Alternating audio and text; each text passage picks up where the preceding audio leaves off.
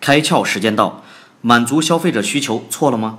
但是当大家都一窝蜂的去满足消费者需求时，同质化就必然出现。那该怎么办？去有效拒绝，去制造差异。宜家家居拒绝导购，拒绝送货，拒绝免费安装，但它却给了你 DIY 的自由和快乐。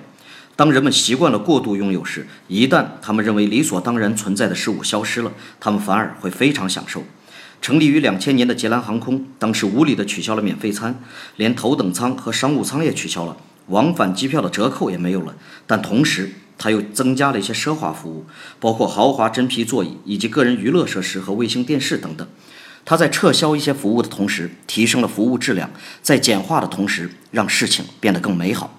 当所有最基本的服务和最卓越的服务结合在一起时，品牌与众不同、独一无二的气质便显露无遗。想想看，是不是很多伟大的品牌其实并不娇惯自己的消费者？